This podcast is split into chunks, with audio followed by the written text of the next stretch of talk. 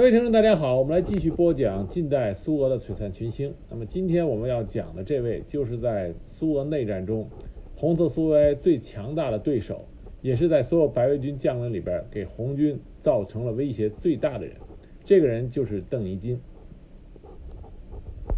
邓尼金的全名叫做安东伊万诺维奇·邓尼金，他的出生地是在波兰华沙附近的一个小城。如果看出身的话，邓尼金反而比后来红色苏维埃的那些领导人更加啊像是来自于无产阶级家庭。他的父亲原来是一个农奴，因为斯托雷平的改革才改变了他的命运，服开始去服军役，在服兵役期间，他的父亲作战勇敢，因此得到上司的厚爱，于是在他的军事生涯里，最终是以少校军衔退役的。而邓尼金的母亲来自一个贫困的小土地所有者家庭，因此邓尼金他的家庭出身是接近于贫穷的啊贫困家庭，因此可以说他比其他像列宁、托洛斯基这些人从家庭出身上来讲，更加倾向于啊无产阶级。他的父亲虽然从军，并且以少校军衔退役，但是他的家庭环境并不是很好。邓尼金小的时候，家里边生活很很穷困。他父亲退休以后，每月的生活费只有三十六卢布。但是他的父亲是一个虔诚的东正教徒，非常虔诚，一直在教堂里帮忙，也经常带着邓尼金一块儿去。所以这给邓尼金后来他的政治取向和宗教信仰有了很深的影响。邓尼金他是虔诚的东正教徒。另外一个，因为他父亲的缘故，他忠于沙皇，他是君主立宪制。啊，并且他非常赞赏斯托雷平的改革。他认为，按照斯托雷平的改革，这才是俄罗斯的出路，走君主立宪制这个体制才是俄罗斯真正的啊富强之路。在邓尼金十三岁的时候，他父亲去世了。那么，父亲去世以后，家里的收入来源啊就大规模的缩减，他家的生活就变得更加困难。所以，邓尼金十三岁的时候就开始担任家教，为了补助家用。他担任家教，每个月的收入是十二卢布，所以穷人的孩子早当家。邓金早早就开始了帮助他的母亲维持啊他的这个这个热爱的家庭的生计。那么贫困的家境就使得邓尼金在学习上更加的勤奋和刻苦。到十五岁那年，邓尼金因为他的学习成绩优秀，并且非常勤奋，受到学校和老师的表彰，他就拿到了一个二十卢布的学生资助。他们一家的主要生活来源，这个时候是他父亲去世以后仍然持续的退休金，但这个退休金一个月也只有二十五。所以说，邓尼金当时他的刻苦努力，使他成为了早早就成为他们家主要的经济来源。那么就在这样的艰苦环境下，邓尼金完成了他中学的学业，然后他就去追逐他的梦想，也就是他父亲给予他的一个建立起了一个梦想，就是从军，在军队里。一展抱负，成为优秀的军事将领。邓尼金上的军校是基辅步兵学员学校，他在这里完成了他的军事教育。毕业之后，他被任命为中尉，被分配到第二炮兵旅。那么，经过在基层军队的摸爬滚打，几年准备之后，1895年夏天，邓尼金去了圣彼得堡，在尼古拉耶夫总参谋长学院。经过了竞争性的入学考试以后，就进入了这所高等军事学府进行学习。因为在他在这个高等学府学习的过程中，因为他的成绩优秀、表现突出，曾经受邀参加了东宫的招待会，得以亲眼见到了沙皇尼古拉斯二世。一八九九年春，在学业结束的时候，他已经被提升为上尉。那么在他毕业期间，就发生了一件事情。当时的学院的新的负责人任意修改了分配给总参谋部的毕业生名单。那么，作为表现突出的优秀毕业生的邓尼金，并没有被分配到总参谋部，这和他之前得到的消息不符。因此，邓尼金非常的恼火，他就向上级提出了诉讼。他的诉讼理由是，他认为学院的负责人斯可丁将军反对最高皇帝，也就是反对沙皇，不把。俄罗斯优秀的人才送到最能够为沙皇服务的最合适的位置上去，他啊，他以这个理由提出了诉讼。而这个苏可丁将军背景实际上是非常厉害的，他和我们之前提到了正在任沙皇俄国军队高层负责人的阿列谢克耶夫啊是有很好的关系，因此，作为一个毕业生的邓尼金在提出诉讼以后，就遭受到了外部很大的压力。当时军队高层就专门找他谈过话，并且跟他说，如果他撤回诉讼的话，那么就会给他安排他所需要的啊去想去的位置。可是邓尼金当时拒绝了，他说：“我只是在寻求属于我的东西，我绝不会退却。”那最后的结果就是投诉被驳回，但是邓尼金也受到了军队上层的赏识，最后被派到了总参谋部。在总参谋部这期间，对邓尼金在军事理论、军事知识以及指挥能力各方面都有了长足的提高。那么在这个期间呢，他开始写作。邓尼金是一个文笔非常好的作家，啊，这是很多人不知道的。他后来留给世人的关于苏俄内战啊简史，还有包括那个俄国军人之路这些著作，其实写的都很好看。并不是很枯燥，这和他早期已经开始文学创作有很大关系。最早的时候，他是爱好写诗歌，但是呢，他最初的诗歌写出来以后，他寄给一个杂志投稿，结果那个杂志把他拒了，因此邓尼金就很不很不爽，他得出了诗歌并不严肃的这个结论，就开始写散文。那么他的散文在1898年就开始在杂志上发表，后来他在《华沙日记》这本啊这个报刊上。开始发表了一些以笔名伊凡诺钦啊为笔名，主要写着军队生活的一系列文章，啊，在这个报刊上得以发表。那么之后，邓尼金从总参谋部被下放到具体的军队进行底层基层军官的锻炼。这个时候，沙皇俄国的军队基本没有什么太多的战斗人物，直到1904年，邓尼金被派到了远东，他去了哈尔滨，就是我们中国的哈尔滨。在哈尔滨，他得到当时沙皇俄国驻满洲第八军啊，在这里这个地方，他得到了任务。那么，他被派到了东部支队的清河镇。在清河镇，沙皇俄国的军队和日本的军队发生了一场激烈的战斗。在这次战斗中，邓尼金身先士卒，率领着手下的部队用刺刀打退了日本的进攻。那么，战场上的一座山，后来还以他的名字邓尼金命名了。当然，这是在沙俄统治下时候叫邓尼金山。后来，沙俄是这个沙皇俄国失去了对东北的控制，那么他这座山的名字也就改掉了。那么，所以说邓尼金曾经有一段时间在远东的沙皇俄国军队里立下了这个令人瞩目的战功。在日俄战争中，尼呃邓尼金参与了对日本军队的作战啊，他参加了奉天作战。在整个日俄战争中，他有一个表现突出的一点，就是他善于组织用骑兵对日军的后方进行突袭，并且取得了一定的战果。因此，他在日俄战争结束的时候被授予了上校军衔，并且被给予了圣斯坦尼斯啊和圣安妮这两枚沙皇俄国军队的荣誉勋章。日俄战争结束之后，他回到了俄国的国内，在。日俄战争结束之后到一次大战爆发之前，这个期间，邓尼金主要是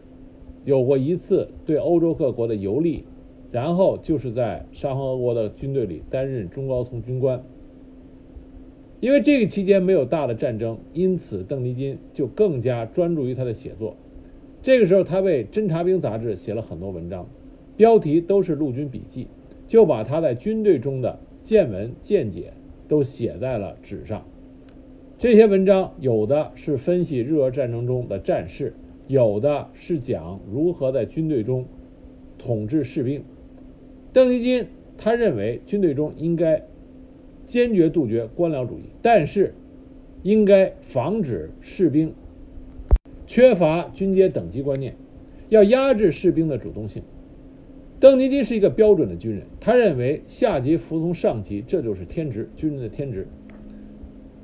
他知道军队要进行改革，但是改革应该是在军事技术、军事理念、军事装备这些方面，而不是发动士兵建立士兵委员会，来自我的管理。他认为这样的话，军队就会乱。一九一四年，邓尼金被任命为基辅军区司令部的总指挥，啊，于是他举家就迁到了基辅。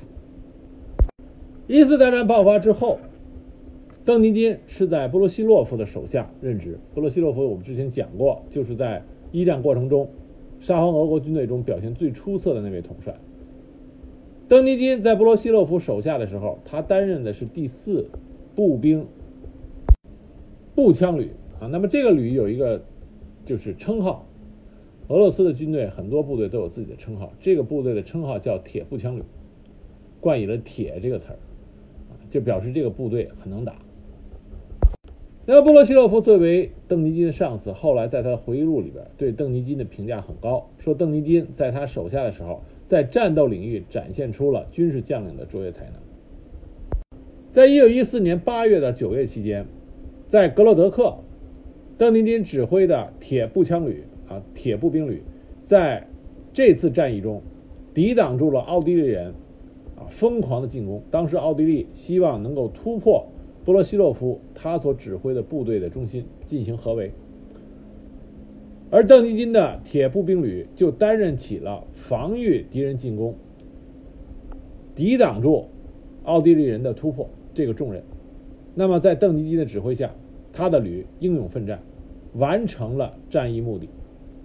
立下了战功，因此他被授予了圣乔治啊最高勋章。一个月之后，第八军啊，就邓尼金所属的第八军，发现奥地利已经没有能力继续的猛攻，开始转入防御。在这个时候，邓尼金接受命令，率领他的旅对奥地利军团的后方进行突袭。邓尼金率领他的旅攻占了。约瑟大公集团军总部所在地卢日克村，因为这个战功，他再次被授予了圣乔治勋章。一九一五年初，他被升任师长，而他最心爱的这个铁啊铁步兵师啊铁步兵大队，也被调入了他所任师长那个师。他指挥起来更加得心应手。一九一五年，当西南前线的军队撤退或处于防御状态，我们知道，到了一九一五年的时候，整个东线啊，欧洲东线战场，沙皇俄国的军队基本上处于劣势。那么，在整体战线处于劣势的情况下，但是邓尼金却发挥了在具体某一个局部战场的优势。一九一五年九月，在撤退的条件下，他突然出乎意料的命令他的师继续进攻，打了。处于追击状态的同盟国军队一个措手不及，结果反过来，他的师占领了卢茨克市，俘获了一百五十八名军官和九千七百七十三名士兵，取得了一场局部战场的胜利。因为邓尼金屡立战功，他很快就被升任为中将。到了一九一六年，他参与了布鲁西洛夫制定的啊布洛西洛夫突破，也就是卢斯克突破，这是一战中。沙皇俄国军队取得的最大的一次胜利，邓尼金的师作为突破的箭头，突破了敌人的阵地。到了1916年5月23日，他重新拿下了卢茨克啊卢茨克市。为了这个战功，他再次荣获圣乔治勋章，而且在这个勋章的背面专门刻上了“为了卢茨克的双重解放”，这是对邓尼金战功的一种极高的认可。战场永远是升迁的最快途径。一九一六年八月二十七日，邓尼金已经被任命为第八军团司令。啊，由开战的时候只是一个步兵旅的最高长官，到现在他已经是第八军司令了。那么，主要是在罗马尼亚前线，在那里和同盟国军队进行作战。一九一七年的二月革命，使得邓尼金和其他的俄国军人一样，面对着。俄罗斯国内出现的这种风起云涌、变幻多端的政治局面，邓尼金他的政治观点，代表了一大批当时俄罗斯军事院校学生和中高级军官的军事观点、政治观点，也就是说，更多的倾向于君主立宪、资产阶级政府，他们真正不愿意去拥护的就是布尔什维克的无产阶级专政的这个概念。一九一七年三月，邓尼金。被临时政府召集到彼得格勒，在这里他得到新的任命，就是作为俄军最高统帅，阿列克谢夫将军的参谋长。一九一七年五月三十一日，他被调任西线陆军司令。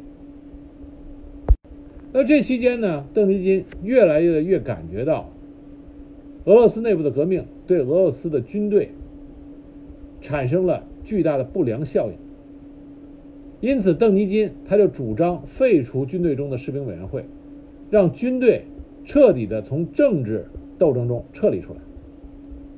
成为效忠于国家而不是某一个党派的啊国家机器的保卫力量。他的这种观点。和科尔尼洛夫不谋而合，所以这两位将军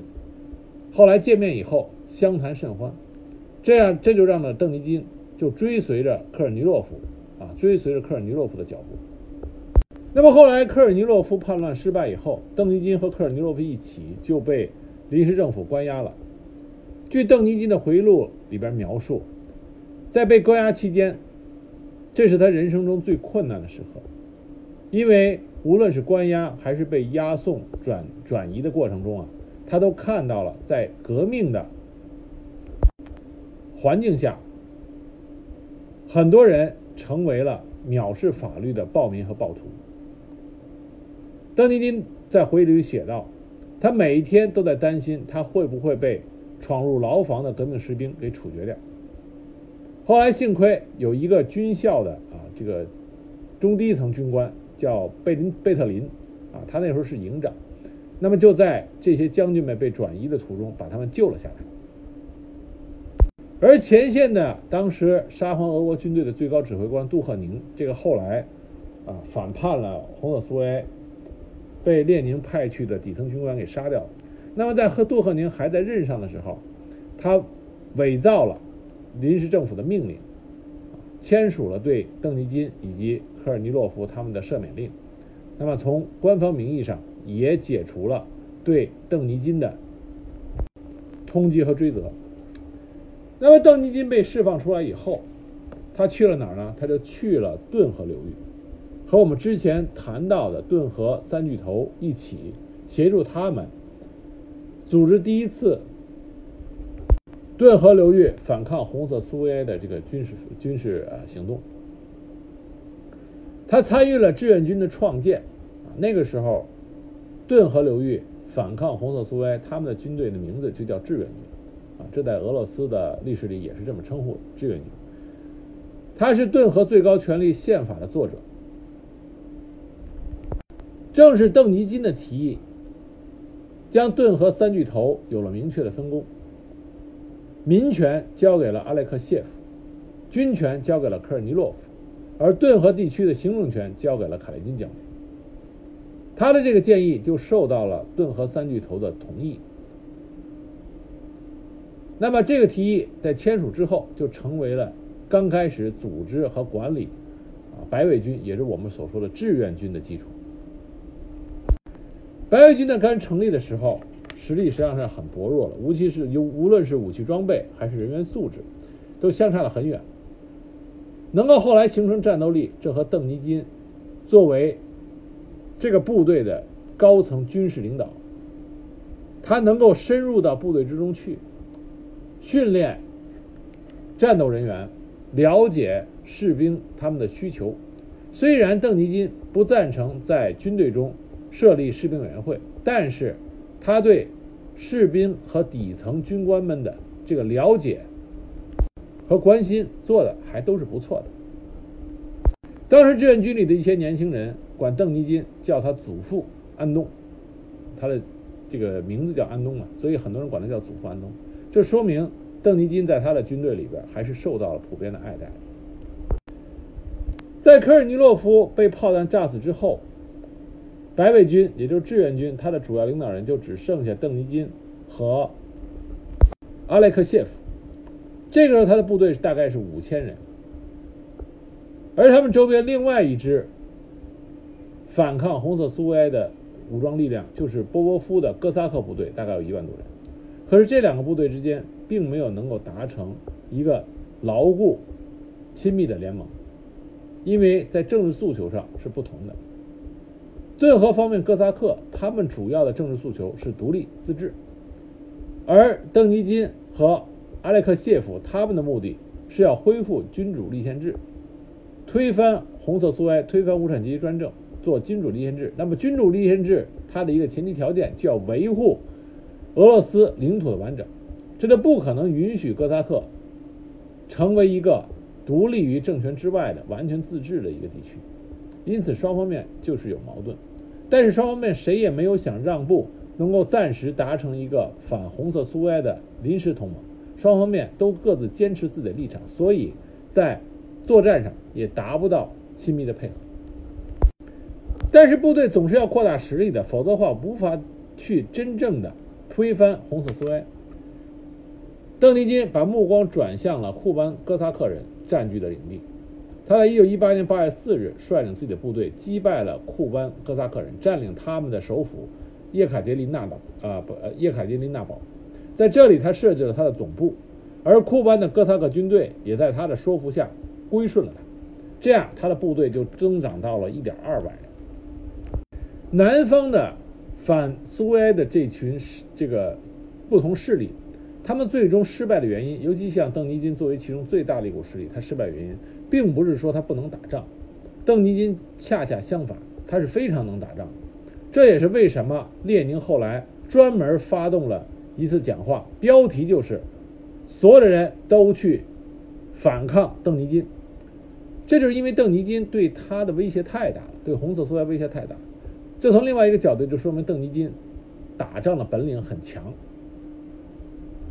那么在这种情况，他为什么会失败呢？原因是各个反红色苏维埃的势力，他们之间并没有达到结成一个牢固的同盟。顿河有哥萨克的势力，那么最厉害的哥萨克将领叫克拉斯诺夫。乌克兰有乌克兰的反红色苏维埃的势力，他们成立了乌克兰的独立共和国，他们的背后是德国人的支持。乌克兰境内还有另外一个叫马克诺的这个人，后来我后边我们会看会不讲一讲他，这个人也很厉害，他成了一支起义军，他是谁都打。白卫军也打，红军也打，一度占领了大部分的乌克兰地区。这个人的政治思想是无政府主义。那么这些不同的思想、不同的政治取向，他所支持的这些军事力量，自然也互相之间排斥，并不是合作的态度。你比如乌克兰共和国，他就不允许。支持邓尼金的这些追随者通过他的领土去找邓尼金，啊，他拒绝，所以这就给互相之间啊出现了大规模的这种互相拖后腿，在这种情况下，就给了团结一致的红色苏维埃的红军由小变大、由弱变强这个机会。一九一八年九月。阿列克谢耶夫将军逝世了，邓尼金正式完全执掌了志愿军，也就是白卫军，军事民权都在他的掌握之中。一九一八年下半年，在他的指挥下，志愿军击败了北高加索苏维埃共和国的军队，占领了北高加索地区的整个西部，进一步扩大了他的势力范围。一九一八年秋天到一九一年一九年的冬天。尽管英国反对，实际上在苏俄内战的时候，其他的这些协约国的主要的帝国主义国家对苏联都有领土上的野心。英国当时就想占据黑海沿岸的一些区域，那么邓尼金完全不顾英国的反对，就把英国势力控制的黑海沿岸全部收回到他的势力范围。所以说，邓尼金为什么在啊这个二零零七年能够？在普京的亲自指示下，能够回到他的故土安葬呢？是因为邓尼金首先他是一个爱国的俄罗斯军人，他在一九一八年春季夺取了格鲁吉亚整个的沿海领土，断绝了英国对这个领土的野心。因此，从这件事上来说，邓尼金将黑海沿岸保住了。替他的祖国俄罗斯保护了下来。一九一八年十二月二十二日，南部红军啊，南方红军在前线发动攻势，导致顿河流域反抗红色苏埃的反抗军彻底瓦解。在这个情况下，邓尼金就有了一个很好的机会，能够将之前一直和他不对付的顿河流域的哥萨克军队收归到自己的麾下。一九一八年十二月二十六日，邓尼军与克拉斯诺夫签署了一项协议，在这个协议下，志愿军和顿河的哥萨克骑兵进行了合作。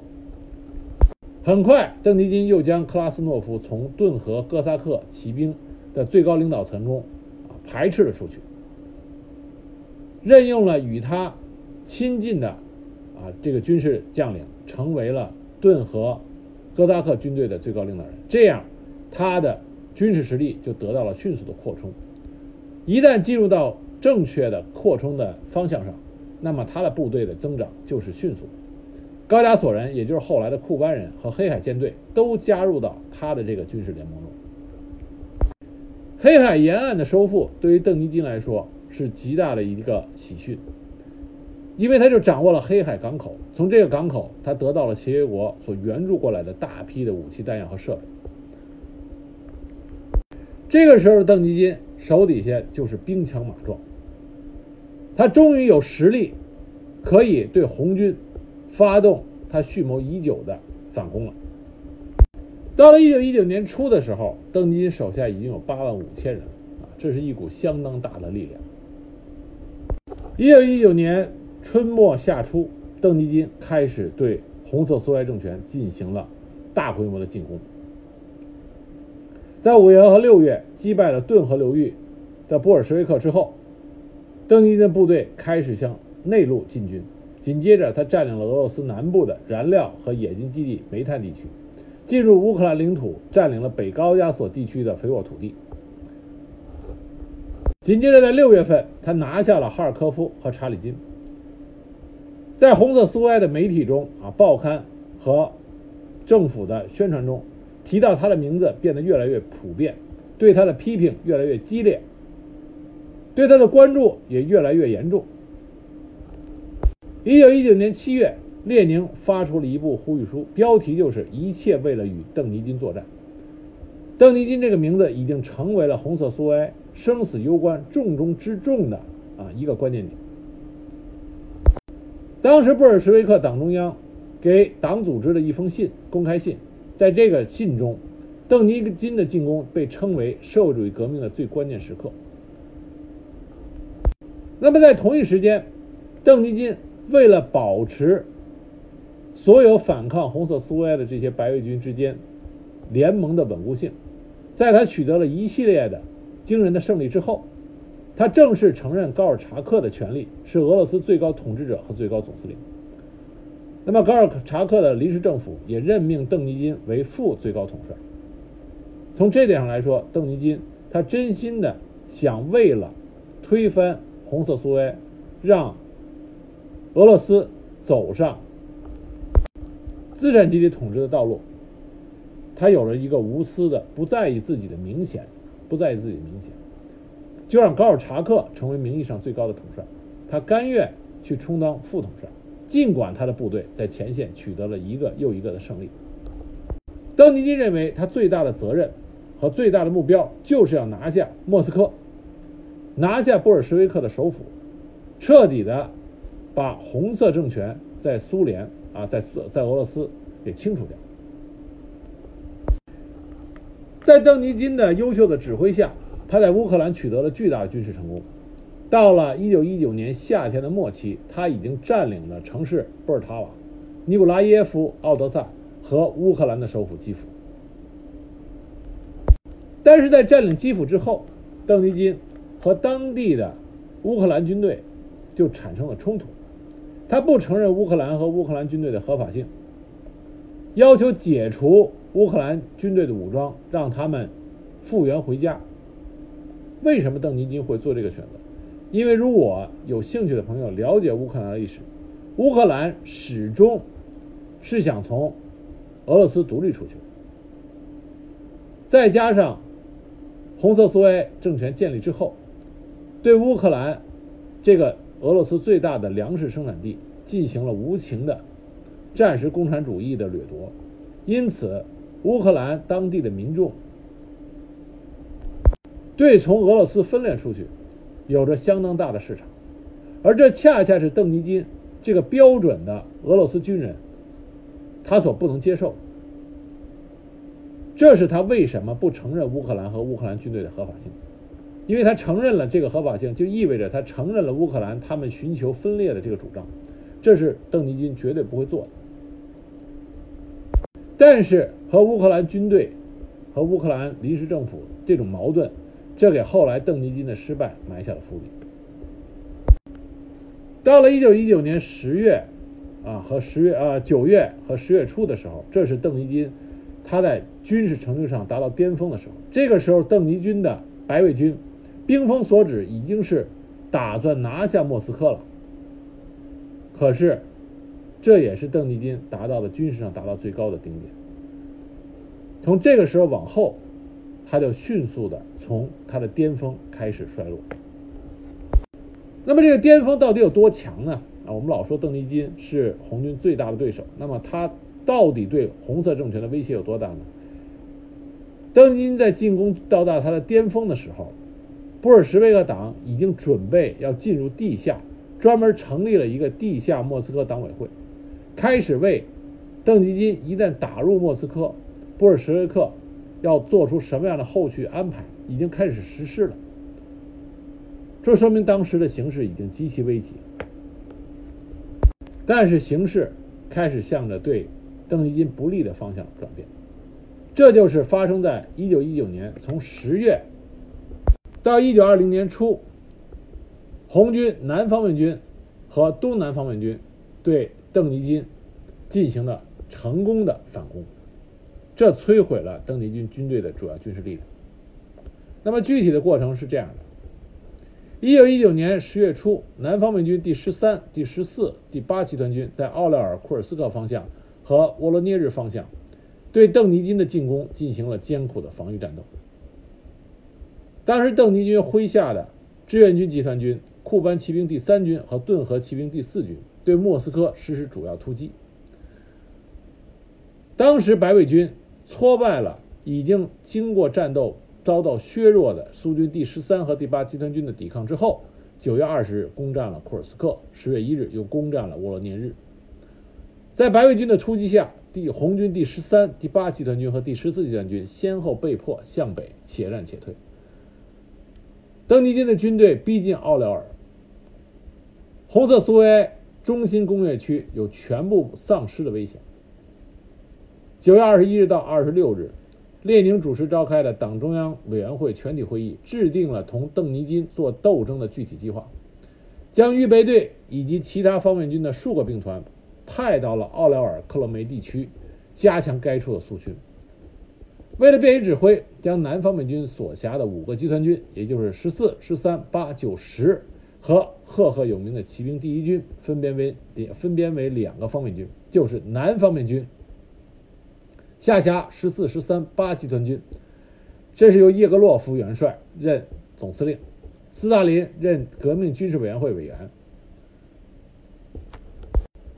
那布尔什维克调了大批的党的工作人员、指挥员、共产党员、共青团员、先进工人，充实南方面军的这个部队人数。南方面军的主要任务是在防御战斗中消耗敌人，然后在奥莱尔和沃罗涅日两个地域实施突击，争取击溃邓尼金的部队。十月初，根据总司令加米涅夫的命令，拉脱维亚师、爱沙尼亚师、独立步兵旅和红色哥萨克骑兵旅。从西方面军调到了南方面军进行战力补充，这些兵团组成了南方面军突击集群，进至卡拉切夫地域。步兵第六十一师和骑兵第十一师向前推进，掩护第十三和第八集团军之间的缺口。那么，得到了第八集团军骑兵加强的布琼尼的骑兵第一军编入了方面军。这个样，在这种情况下，南方面军的实力就得到了大大的加强。步骑兵约十三万人，机枪一千九百零六十二挺，火炮五百二十六门。而对面的邓尼金军队呢，步骑兵约十一点八万人，机枪一千七百六十五挺，火炮四百五十七门。基本上实力相当，邓尼金这边稍微弱一点点。十月九日，白卫军推至米哈伊洛夫斯基、谢夫斯克、德米特罗夫斯克、叶罗普基诺、利夫内和彼得罗夫斯科耶一线，威胁奥廖尔。十月九日，方面军司令员叶格洛夫将突击机群转归属于第十三集团军，命令该机群不待爱沙尼亚时到达就转入反攻。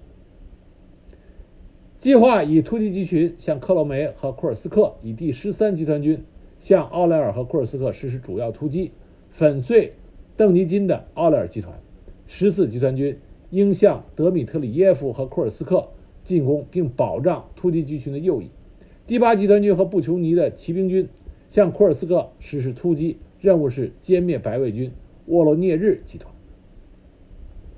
刚开始，突击集团。啊，红军的突击集团群进入进攻以后，未遇到激烈抵抗，在十月十四日夜间占领了克罗梅，并继续向南推进。但是很快，邓尼金的部队就反应过来了。那么，在白卫军的优势兵力的突击下，红军第十四、十三集团军被迫向西北和北面退却。十月十三日，邓尼金手下的科尔尼洛夫师向十三集团集团军右翼各兵团实施突击，占领了奥廖尔。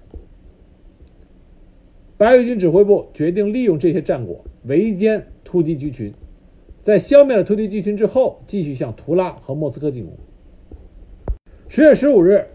布尔什维克中央决定绝不放弃图拉和莫斯科，认为南方这战线现在是共和国最主要的战线，在这里应该集中当时红色苏维埃所有的力量。于是命令东南方面军暂时转入防御，将部分的兵力转属于南方面军。那么，十四、十三集团军的步兵师在邓尼金白卫军的强烈进攻下再次退却，这样就使得突击机群的侧翼已经暴露了，而突击机群与十三集团军的联系被破坏。这时候情况已经极其危急了。那么，南方卫军司令伊格洛夫就改变了他的军事部署，将粉碎敌军奥勒尔集团的主要任务赋予给第十四集团军。将突击集群和已经开到的爱沙尼亚师转属于第十四集团军，命令第四集团军应以突击集群和爱沙尼亚师从南西两面进攻，攻占奥廖尔；命令十三集团军以右翼进攻奥廖尔，从左翼进攻利夫内，啊，就改变了他的战役部署。从十月十六日起。啊，双方面展开了一系列的激烈的遭遇交战，双方面各有胜负，但是结局最终是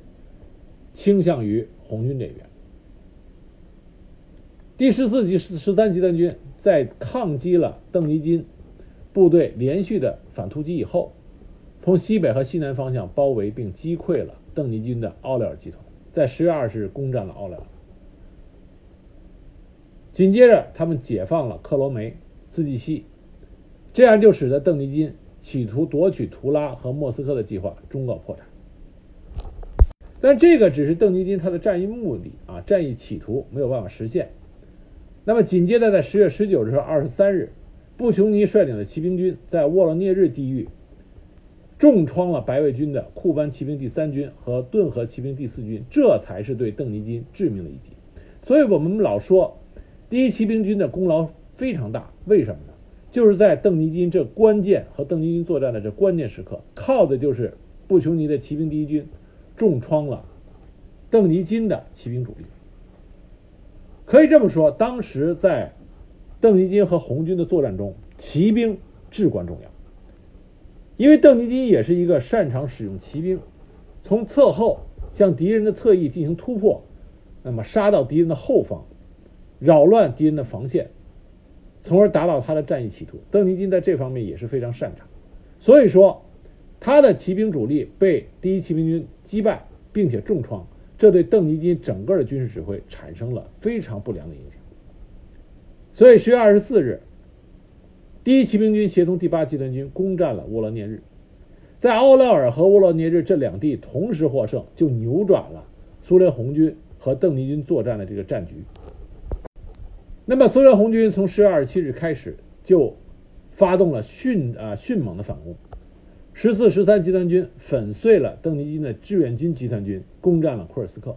骑兵第一军攻占了卡斯托尔诺耶车站，十二集团军攻占了切尔尼戈夫，第八集团军将邓尼军的部队赶过了顿河。邓尼金组织他的部队进行了反扑，想夺回丢失掉的地区。于是，苏联红军和邓尼军的白卫军就展开了激烈的战斗。最终，邓尼军部队的反攻企图啊被红军粉碎了。就这样，在十月十一日到十一月十八日这个期间，南方卫军和邓尼军白卫军作战的过程中。邓尼军的志愿军集团军和骑兵第三、第四军都遭到了重创，战略主动权转到了苏联红军这边。苏联红军从白卫军手中解放了面积约五万平方公里的地区，而南方面军和东南方面军由战略防御转入了战略反攻。邓尼金他被红军彻底击败，这个时候已经成为了一个可以预见的结局。在这场战役中，也就是从十月打到十一月的这场战役中，邓尼金军队被俘者就有八千人。那么，从一九一九年十月十九日到一九二零年一月十日，布尔什维克党中央要求南方面军，也就是以叶格洛夫为司令员，军事委员会委员斯大林为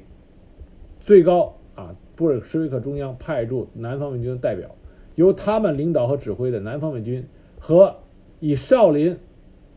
为司令的东南方面军一起，对白卫军顿河流域的部队和高加索集团军，也就是邓尼金为领袖的白卫军势力进行最后的彻底性的清剿。在这次作战中，骑兵第一集团军和混成骑兵军起了决定性的作用。十月十九日到十二月十七日，南方面军第十四、十三集团军和骑兵第一集团军，经过哈尔科夫战役，击溃了志愿军集团军的科尔尼洛夫步兵师和马尔科夫步兵师，击退了库班骑兵第三军和马蒙托夫骑兵集群。那么，方面军的主要方向前进达二百二十五公里。而东南方面军第九、第十集团军在南方面军第八集团军的配合下，击溃了邓尼金顿河集团军第一军和第二军，将其残部赶过了顿河。那么，在涅托波尔塔瓦战役和基辅战役中，第十二集团军击溃了志愿军集团军基辅集群，解放了基辅，将邓尼金的势力赶出了乌克兰的中心地区。这个时候，邓尼金的军事力量遭受了重创。他企图转变啊战局的这个计划破产，他的部队被击退到了邓顿巴斯和顿河的对岸，整个顿河左岸的乌克兰地区和顿河州北部地区全部被苏联红军解放。那么紧接着，在一九一九年十二月十七日到一九二零年的一月三日，这顿巴斯战役，南方卫军第十三集团军、骑兵第一集团军和第八集团军再次重创了。邓尼金的志愿军集团军和顿河集团军解放了顿巴斯，而东南方面军第十、第十一集团军也在这个时候发动了查理金战役，解放了查理金。这时候，苏联红军已经完全掌掌握了主动权，开始进入追击仓促退却的白军高加索集团军部队。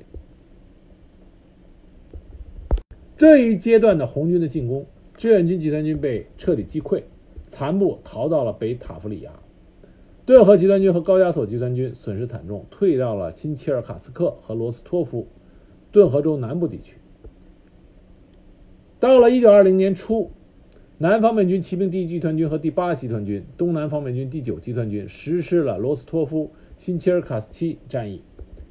南方面军第十三、十四集团军实施了比尔江斯克战役，前出到了亚速海。第十二集团军展开了解放右岸乌克兰的战斗。这个时候的邓尼军军事力量已经彻底没有抵抗之力了，被迅速的啊迅速的被苏联红军分割包围，加以歼灭。最终，邓尼军的军事力量分割成两个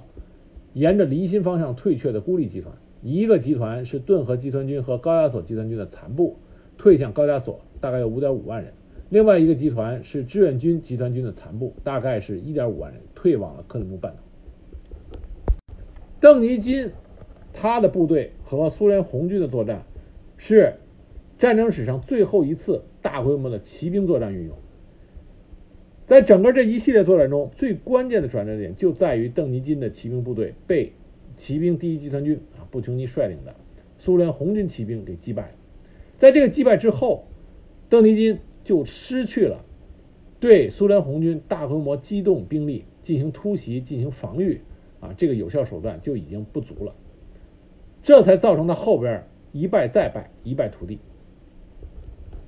从另外一个角度来说，为什么布琼尼、布罗西洛夫啊、弗罗西呃弗罗西洛夫他们能够成为后来的苏军元帅，就是因为第一骑兵第一集团军他的功劳太大，可以说骑兵第一集团军将红色苏维埃从最危险的时刻给拯救了回来。这个功劳是天大的功劳，所以不要去探究说布琼尼值不值得当一个苏联元帅，他的的确确配得上他苏联元帅这个头衔。那为什么邓尼金从如日中天已经取得了对红色苏维埃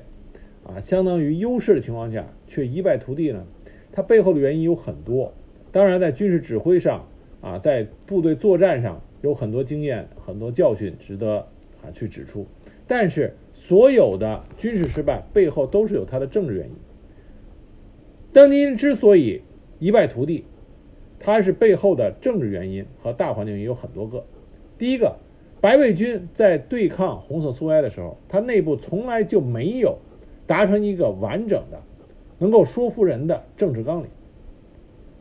无论是君主立宪，还是资产阶级政府，还是顿河自治。还是说乌克兰自治，这各种的政治主张相互之间还有着矛盾，有着冲突，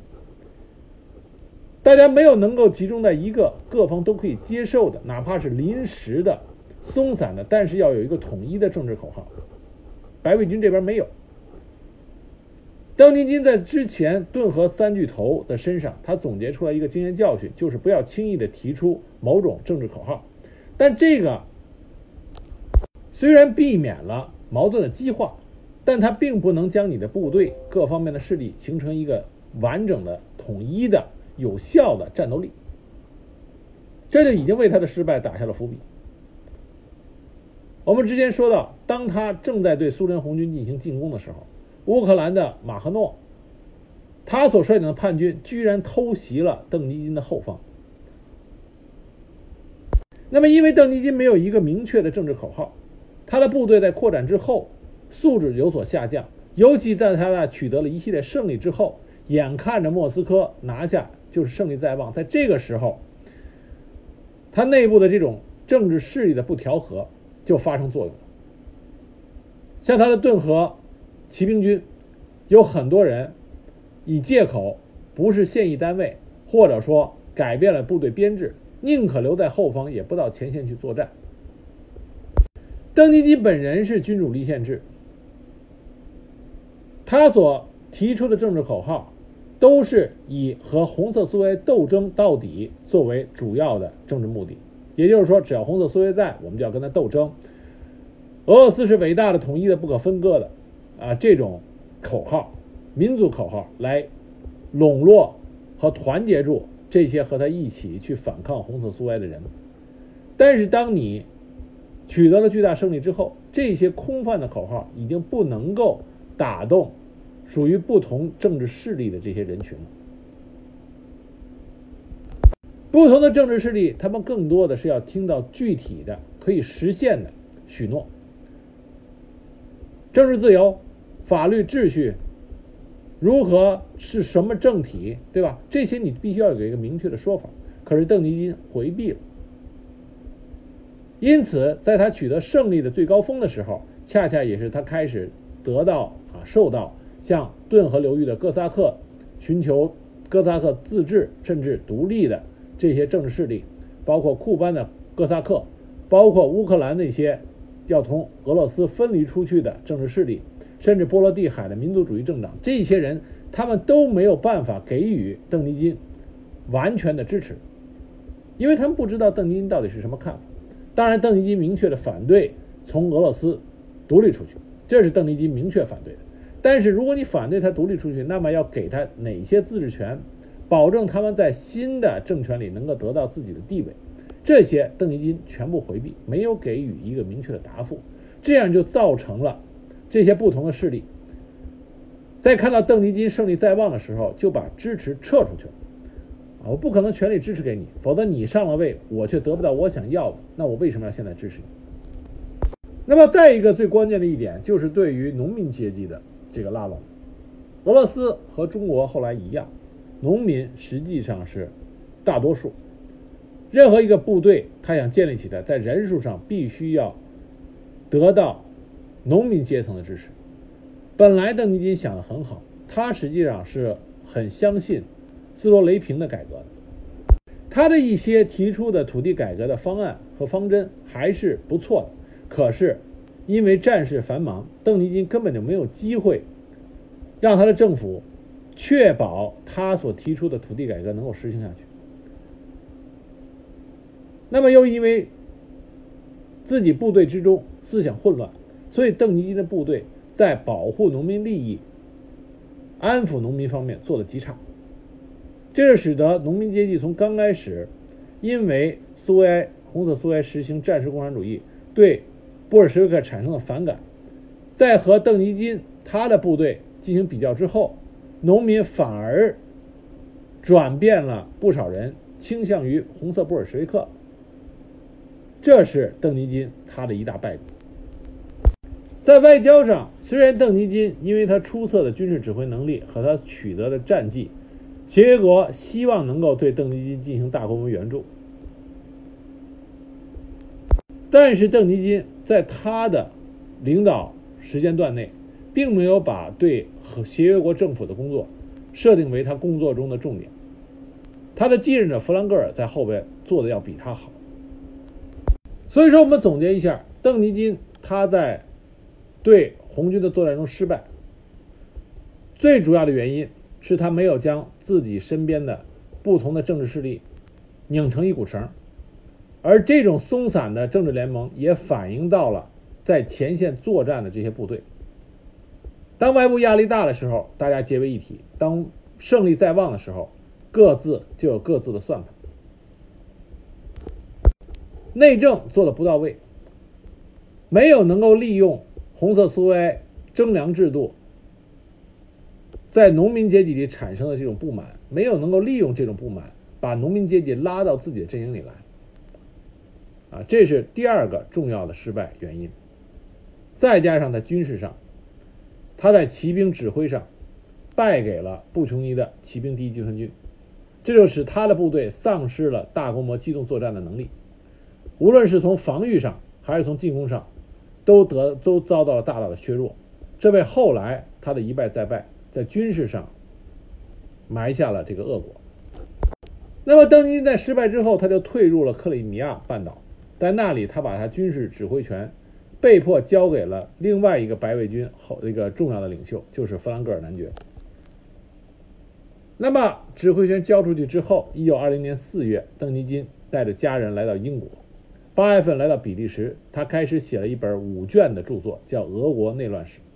这是一部非常不错的啊历史书籍。邓尼金出色的文笔，使得这本书读起来没有那么的晦涩。有兴趣的朋友可以找到他的译本啊看一下。一九二六年，邓尼金定居法国，继续从事写作。一九三零年，他主办了一份名为《志愿军》的报纸。正是因为这份报纸，他被视为世界各地两百万白俄流亡者的精神领袖。后来，欧洲希特勒上台，这个时候，邓尼金展现他是一个俄罗斯军人这个本质。他多次发表演说文章，谴责希特勒的罪恶行径，罪恶行径，说他是俄国最险恶的敌人。他强烈支持西班牙内战中对希特勒纳粹代表的弗朗哥进行对抗的西班牙民主政府的那一派。他甚至默许苏联的情报部门秘密组织在法国生活无着的白俄参加国际纵队，到西班牙与法西斯作战。一九三九年二战全面爆发以后，邓尼金开始撰写《俄国军官之路》。这本书被认为是他之前的著作《俄国国内啊俄国内战史》的续集。一九四零年，法国维希政府向纳粹德国投降，邓尼金被迫再次展开流亡生活。他在法国小城布尔歇完成了《俄国军官之路》这本著作。一九四一年，德国偷袭苏联，卫国战争爆发。邓尼金以个人名义呼吁全球的俄罗斯人团结起来为民族而战。正是因为他的这种作为俄罗斯爱国军人的表现，那么后来苏联在八十年代开始出版的历史教科书中开始改变对邓尼金的说法，给他冠上了“爱国将领”的字眼。但这不代表着邓尼金在晚年的时候改变了对苏维埃政权的敌视态度。在一九四五年二战结束以后，他还多次致信给艾森豪威尔，呼吁他停止向苏联移交前俄国军官，停止与苏联政府的合作。